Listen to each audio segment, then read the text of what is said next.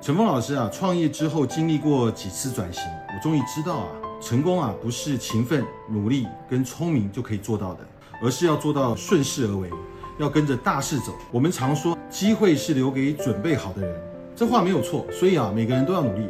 但是如果你是创业者或者是企业家啊，慢慢你就会明白，做好准备只是基本功。其实啊，机会来临的时候都是静悄悄的，机会溜走的时候也是静悄悄的。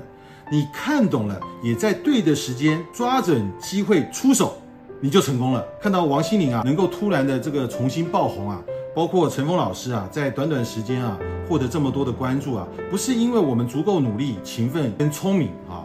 我相信啊，全天下比老师聪明的人啊多的是啊，比老师优秀的人啊多的是啊，比老师努力的人啊也多的是。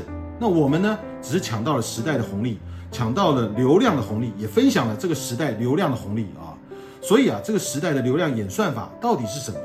如何去设计流量的漏斗？流量来了，线索来了，怎么去变现？我觉得啊，你跟老师之间可能差的就是这个资讯差啊。